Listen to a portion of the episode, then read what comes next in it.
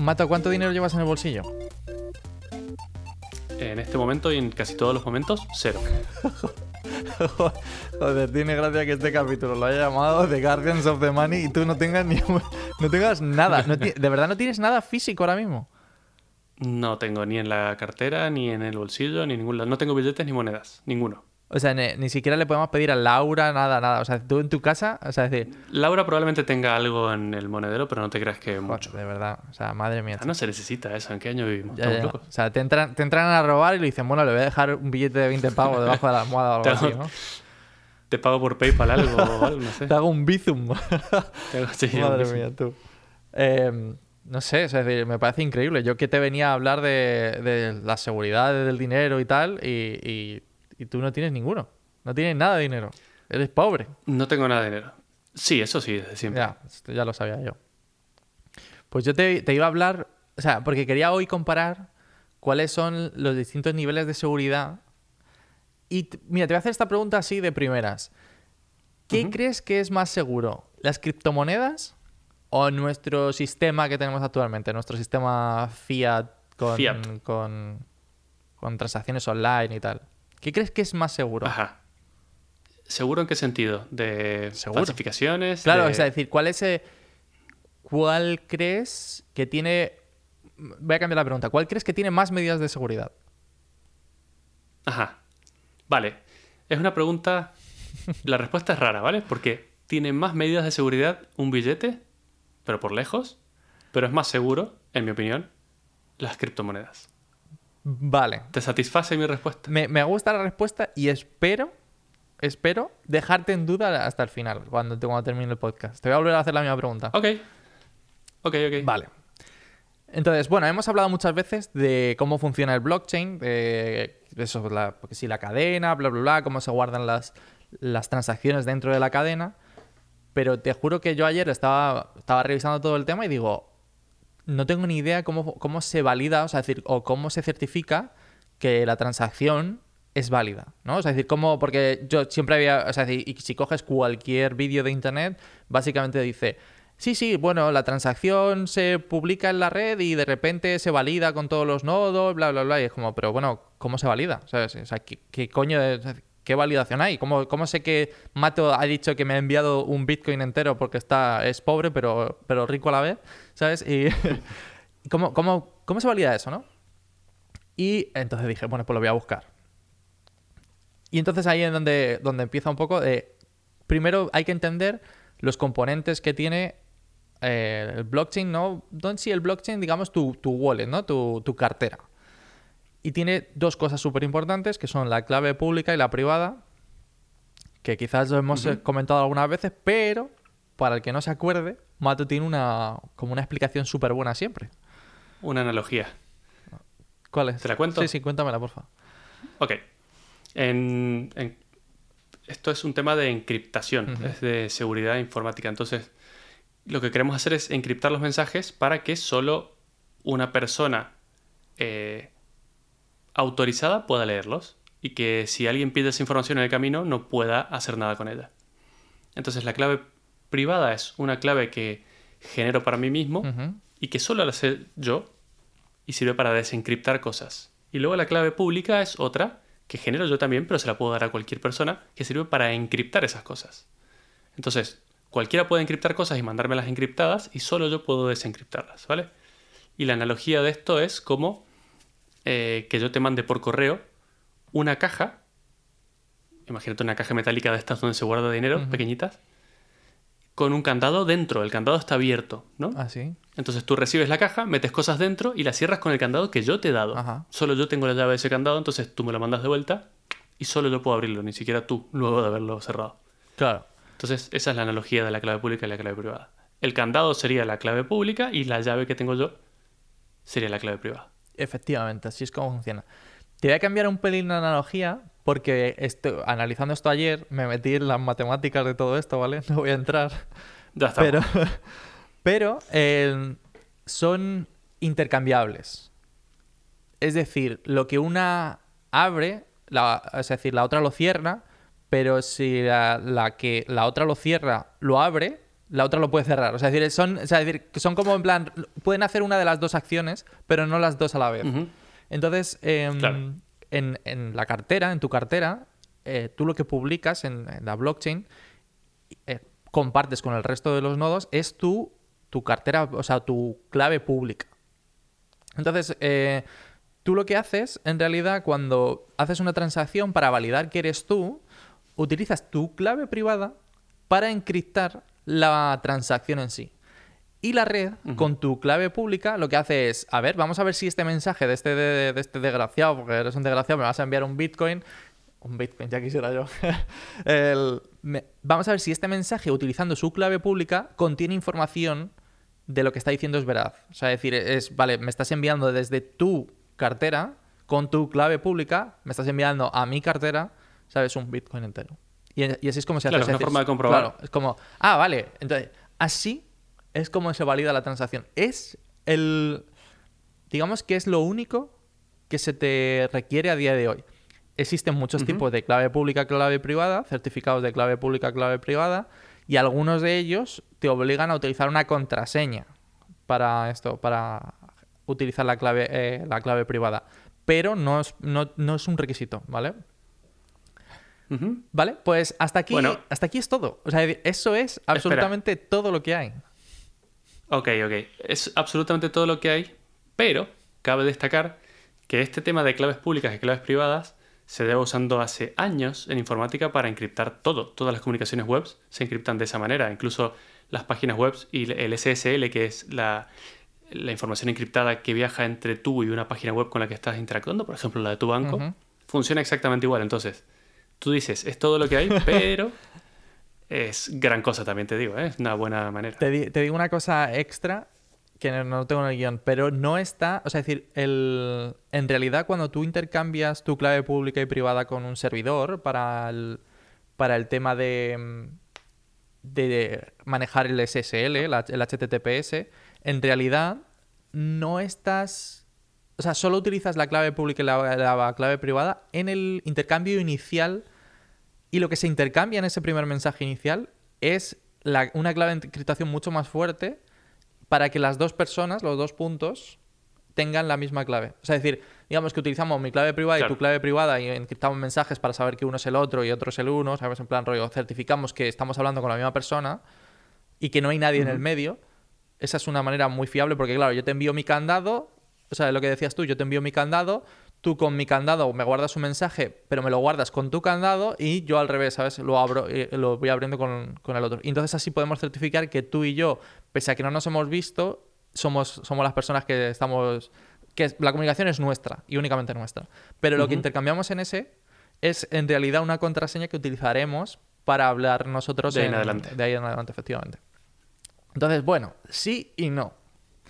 Es súper es súper robusta, pero es súper robusta. O sea, se podría romper si tuvieras infinitos mensajes de este estilo, pero de la otra manera, claro, como tienes muy poquitos mensajes de este estilo, luego la- lo que es la conexión en sí va encriptada de otra manera, que es muchísimo más fuerte y más, y más difícil de romper. Entonces, bueno, olvídate. Pero bueno, como ya hemos dicho, como no, no- no estás encriptando transacciones constantemente, es imposible. Quisiera. Imposible, prácticamente imposible de que, eh, de que te lo hagan por fuerza bruta, ¿vale? Entonces, bueno, hasta aquí es donde llega eh, la seguridad de el- las transacciones en criptomonedas. Sorprendentemente. Y yo dije, vamos a ver, digo, ¿a qué se compara esto, no? Bueno, criptomonedas, bueno, vamos a compararlo con las monedas que tenemos actualmente.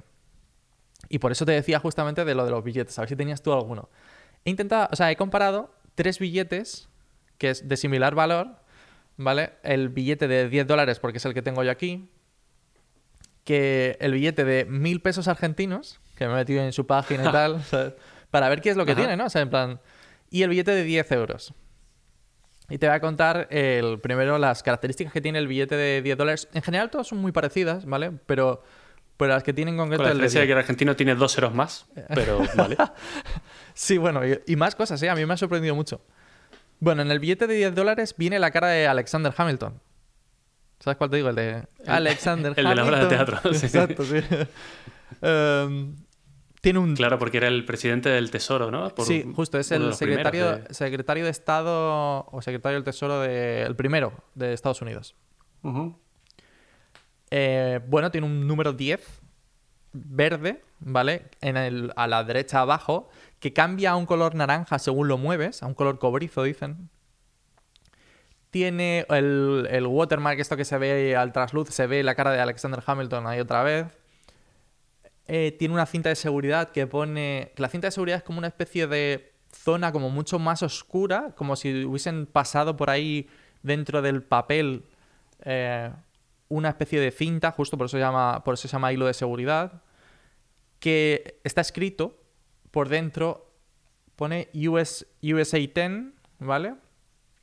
Y lo curioso de ese es que a la luz ultravioleta se vuelve naranja. Me ha parecido curioso. Ajá. Como en plan rollo, mira. Obviamente el papel es eh, todos los todos los papeles del mundo, o sea, todos, perdón, los papeles, los papeles como se dice esto.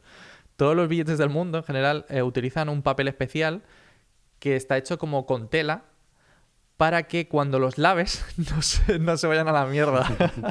Claro. Sí, tienen mucho de algodón y Sí. muchos componentes raros. Y finalmente, bueno, tiene, ah, perdón, no, miento, tiene, tiene la cara de Alexander Hamilton en relieve, o sea, es decir, que si le tocas ahí le estás viendo, le estás tocando el jepeto.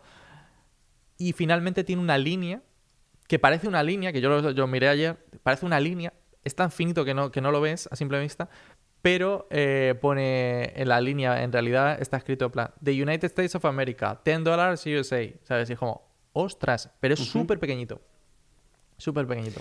También tengo entendido que ese papel no lo puede fabricar cualquiera. O sea, es- legalmente solo hay muy pocos eh, productores de ese papel y que lo pueden vender únicamente a gente autorizada, que es- son gobiernos generalmente. Claro, o sea, es decir, el tema está de este papel es que es eso, justo, está controlado, pero eh, hay muchas cosas que se hacen con él. Entonces, por eso se dan falsificaciones buenas, entre comillas, ¿sabes? De, de- de que hay, hay ciertas cosas que tú puedes querer imprimir en este papel. Cosas como que quieres que duren para siempre, que no se vayan a destruir por el paso de los años tan fácilmente. Pero bueno, es verdad que de normal están todos súper restringidos. A ver, no me gustaría que, que nadie quisiera imprimir, ¿sabes? En plan con... También te digo que estuve, estuve intentando buscar cuál es el... los puntos por pulgada que tiene una impresora normal. ¿Sabes cuánto es más o menos? No lo sé, no me quiero inventar un número 300. Sí, justo, 300, 340. Es Ah, una impresora medio buena, ya, en plan esto de casa, medio Ujú. buena. Em, vale, te puedo decir que, por darte un adelanto, el billete de 10 euros contiene una impresión, o sea, escrito, no sé qué, qué era lo que tenía escrito, creo que tiene puesto euro, en letras de 0,2 milímetros. Cada letra. Que, o sea, es decir, de, de altura, la línea tiene 0,2 milímetros. Es como, eh, olvídate de intentar imprimirlo con la de casa, ¿vale? O sea, yo lo, casa, digo, lo digo por si acaso. Eh, aparte de que un detalle adicional que, no- que yo me acabo de acordar es que todos los billetes, eh, las impresoras, tienen un código integrado para que, o sea, que no pueden imprimir billetes del mundo. O sea, es decir, tienen, tienen guardados en memoria todos los billetes. Entonces, si tú le das a imprimir, van a, van a imprimir con, un, con una marca de agua por encima. para, claro, para, Eso lo quiero probar. para que no imprimas los billetes. Sí, sí. Es decir, y te va, y bueno. hay dos opciones: o que no te deje imprimirlo o que te imprima con una marca de agua por encima.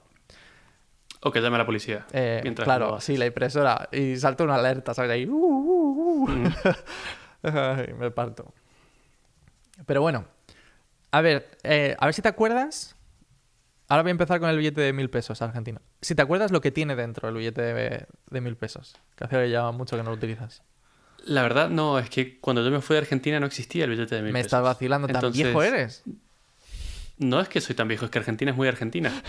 Entonces, eh, no, no existía, no existía y no tengo idea de lo que contiene ahora. Ah, vale. Sé que empezaron a poner animales en una Sí. época en vez de próceres, porque los próceres eran más animales que los animales. Entonces han puesto animales, Ah, me parto. pero no sé exactamente si sigue siendo así y, si, y qué animales en ese caso. Sí, eh, vale. Sí, sí, son animales. Y de hecho, el de mil pesos tiene eh, el ave nacional. Que, ¿Sabes cuál es? Te pongo a prueba de tu carnet argentino. El cóndor. No.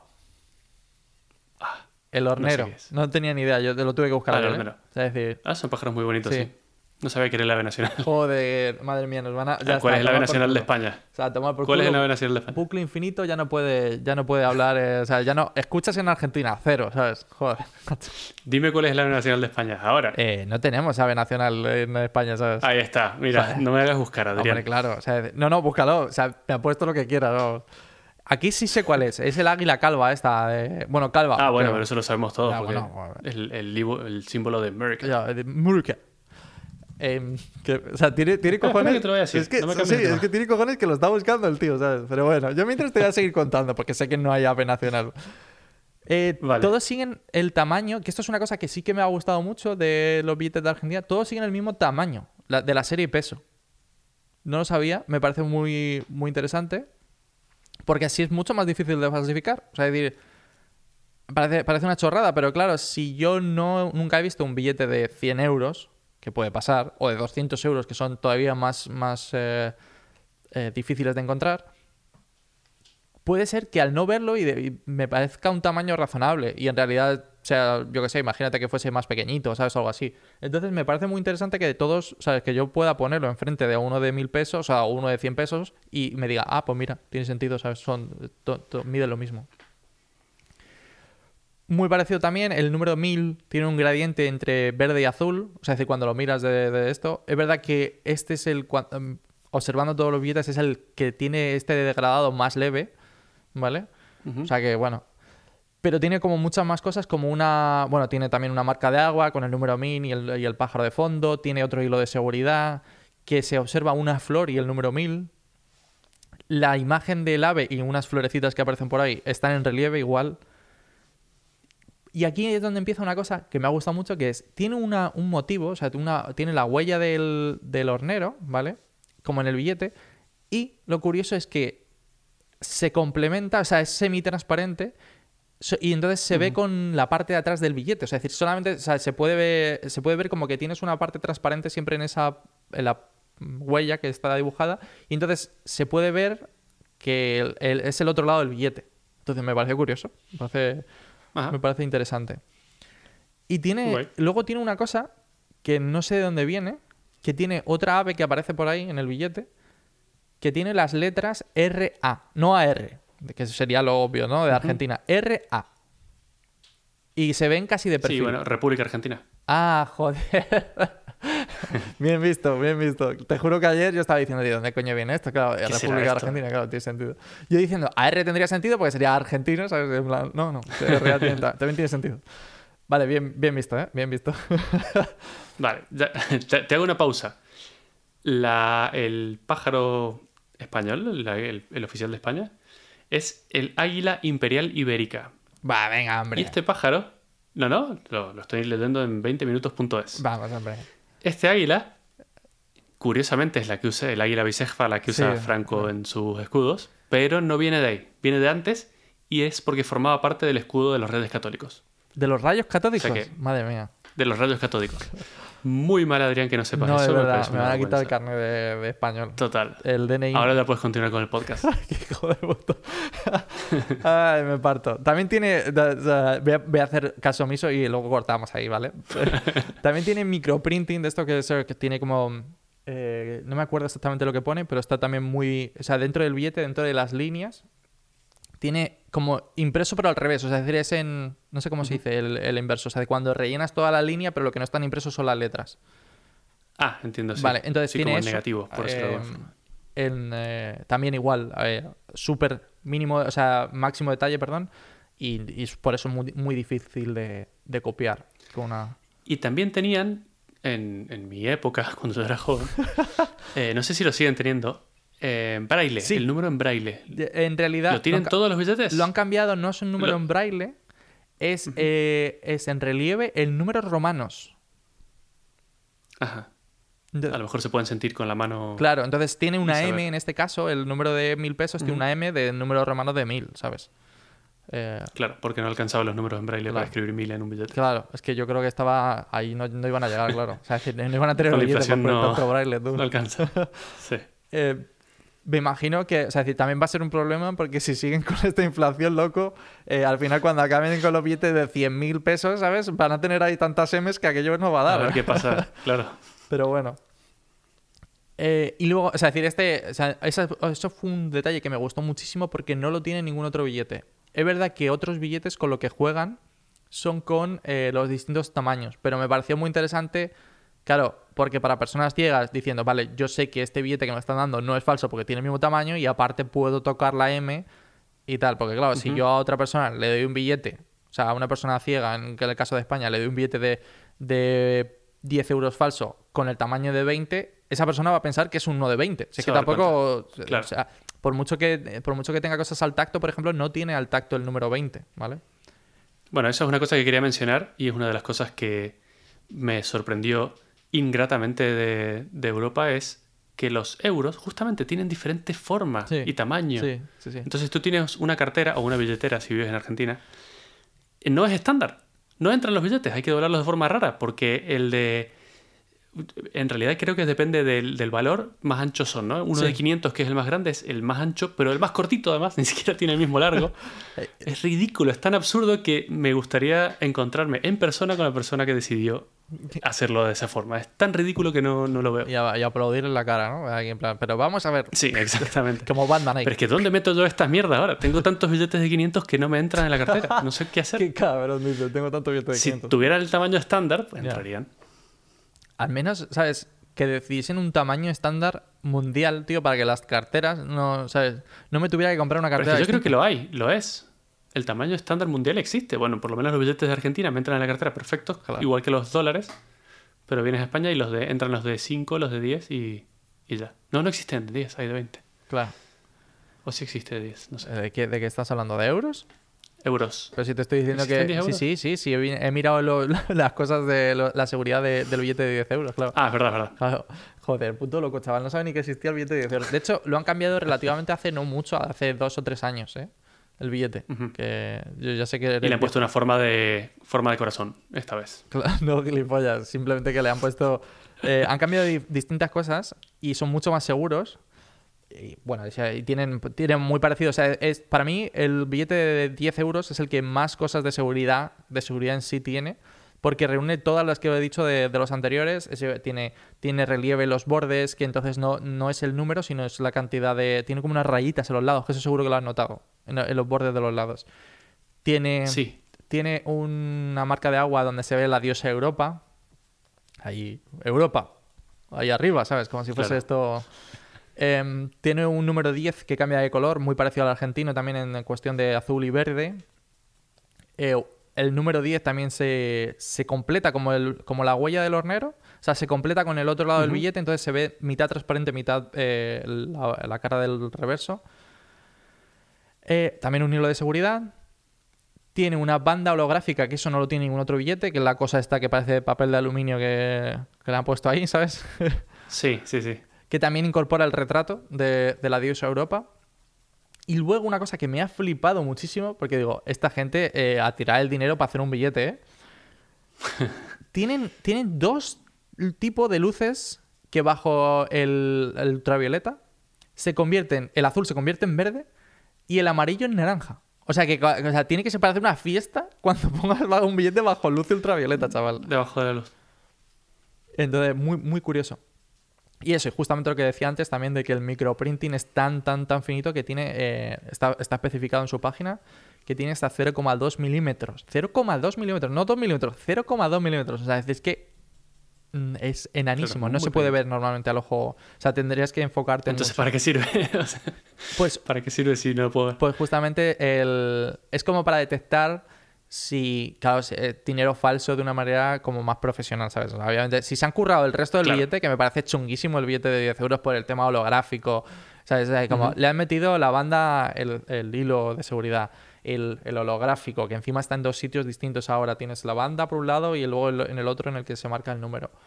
Eh, eh, tienes el relieve. O sea, si has hecho todo eso y lo único que te has dejado es el microprinting, tío, chapó por ti. Si es que no puedo decirte más, ¿sabes? Claro, perfecto. Claro. Dibujo una línea ahí recta y nadie la va a notar. Claro. Entonces, bueno, ahí están los distintos tipos de seguridad. Pero claro, yo sabía que tú me ibas a decir.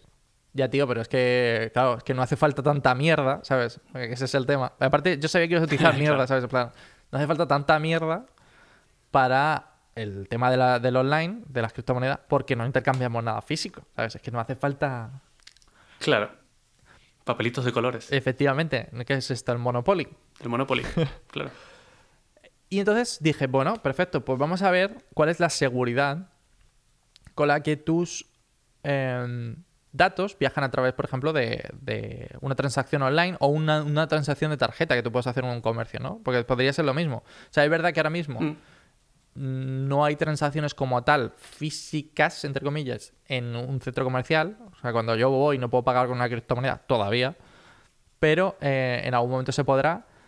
¿Y cómo hacemos para hacer esto fuera de la seguridad de nuestro hogar, ¿no? En plan del rollo, claro, no vas a meter una contraseña para encriptar, ¿sabes? Tu clave privada y no sé cuántos. Entonces, claro. Y entonces lo comparaba con las transacciones que tú haces en tu día a día con la tarjeta. Y hace unos años se introdujo una medida en Europa que es el PSD2. No me acuerdo de dónde viene, no me acuerdo, es decir, ayer prometí que lo iba a buscar y se me olvidó esta mañana. Eh, pero bueno, es, el- es, o sea, es una medida muy grande, muy grande, que incorpora más cosas sobre el tema de acceso a datos bancarios.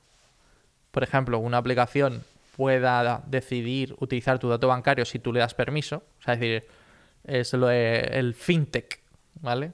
En europeo, que está muy bien y que por eso ha surgido tanto. Y es eso, que tú le des acceso a tu banco, a tus datos bancarios y yo qué sé, te puede decir, oye, mira, gastas demasiado en, en cerveza mato. Joder, claro. Claro.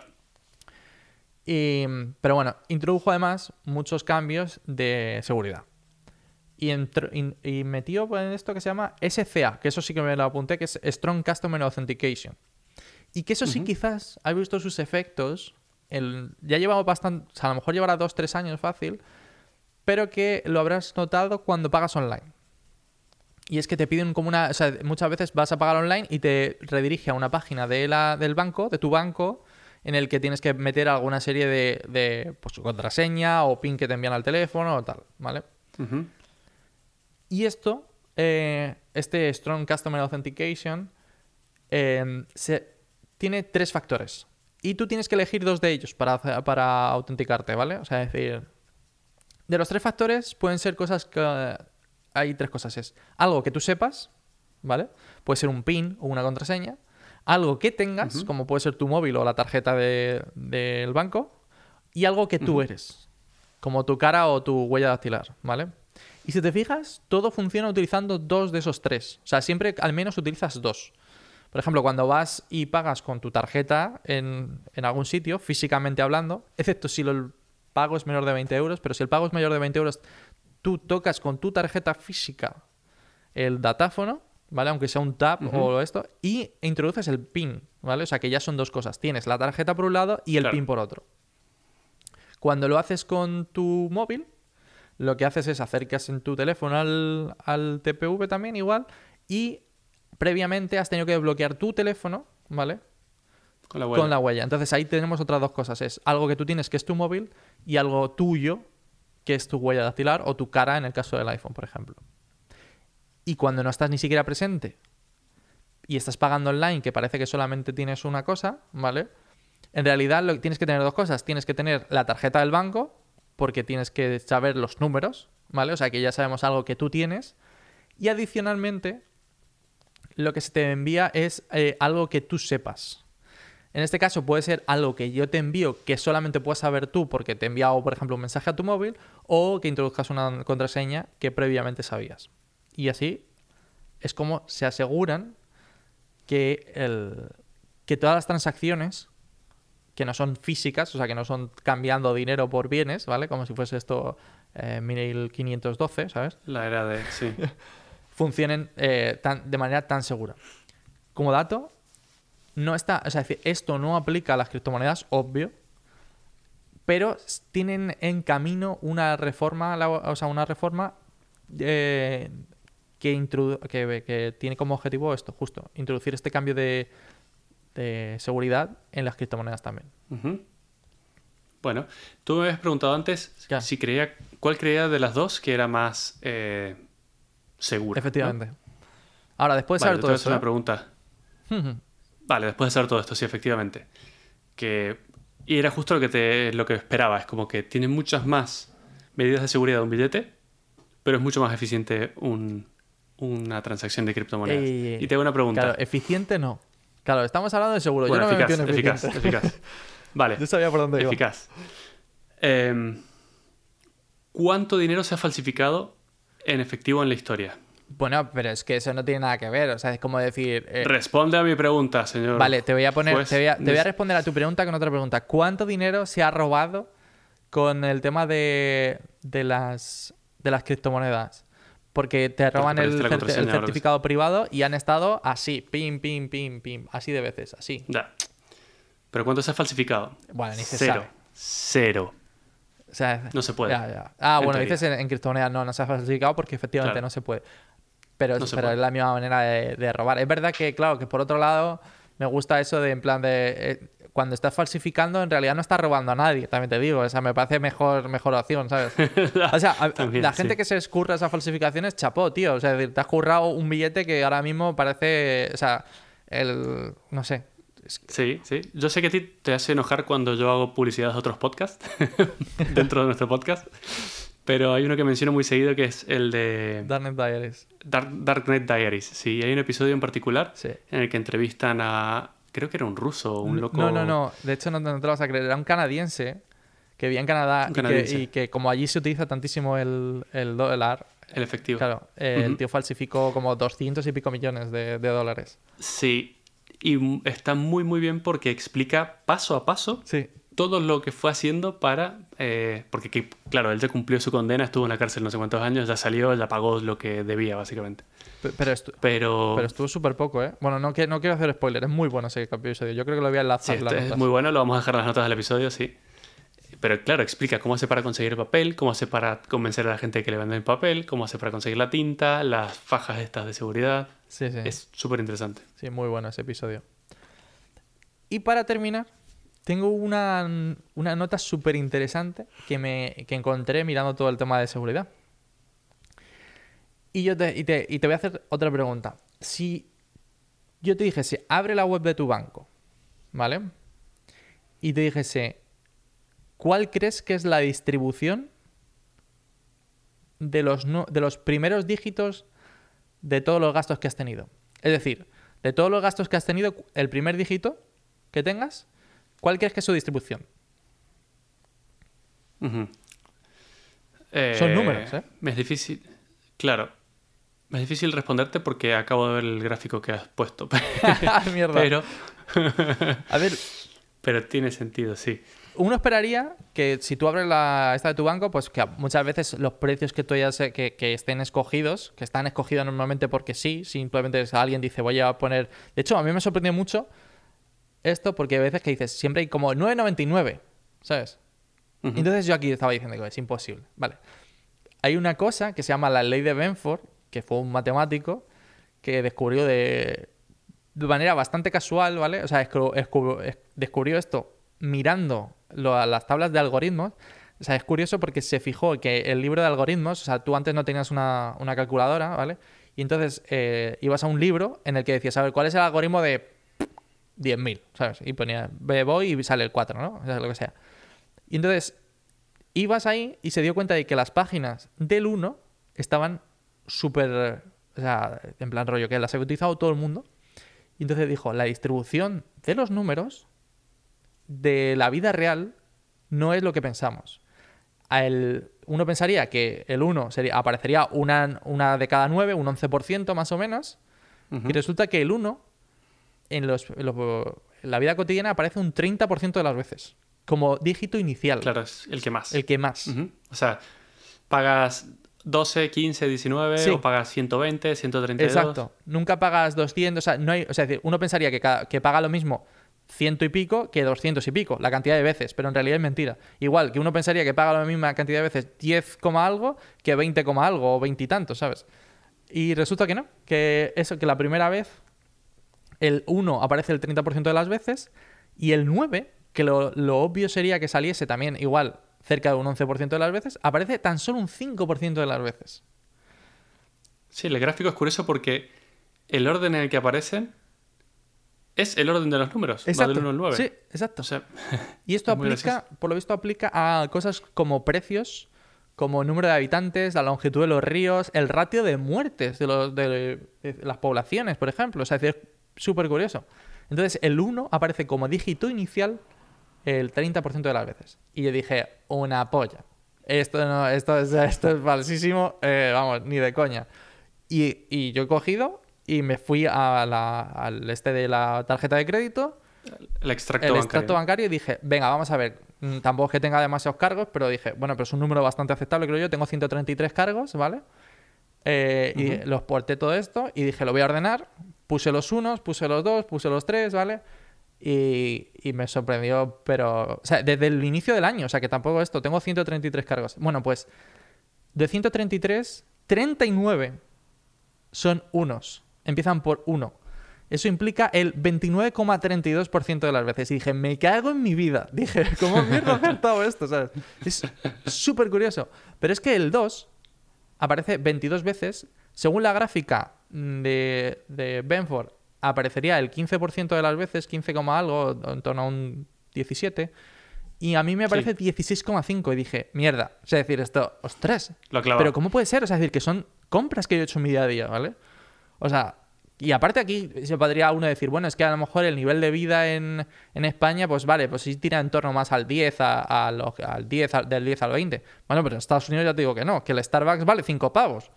¿Sabes? Que es que Claro. no esto. Y tengo mazo de cargos de Starbucks, o sea que ahora te digo. que- Eh, entonces he publicado a Mato ahí una foto y se cumple muy, muy bien. Es verdad que tengo Sí, muy poquitos es- cargos. Y en el 8, por ejemplo, queda un poco raro porque tengo un 2% y el 9 tengo un 5,26, una cosa así. Pero bueno, o sea, decir, no sé si publicarlo en, en el Twitter, pero bueno, es muy, muy curioso, muy curioso. Y tengo ahí la imagen para esto. Y como detalle, Hacienda utiliza este mecanismo para detectar si tu declaración, que aparecen muchísimos números que son de tu salario, y impuestos y cosas que ha pagado Seguridad Social y no sé cuántos de los intereses del banco y tal, utiliza este mismo mecanismo para detectar si alguien está estafando. O sea, en plan rollo, si, si- es en plan random, ¿sabes? No, no, es- no es random, no es random que te hayan escogido, es que significa que de repente tú no has, no has, que, o sea, no, no Claro, macheas hay- aquí, algo raro que sobresale. Claro, claro. Y bueno, eso. Entonces, yo solamente quería compartiros esta información porque Hacienda somos todos. Si te ha gustado este episodio, puedes encontrarnos en Twitter como arroba. También tenemos un canal de Telegram en el que discutimos temas interesantes y compartimos algunas noticias. Dejamos los links a ambas cosas en las notas del episodio. Hasta la próxima.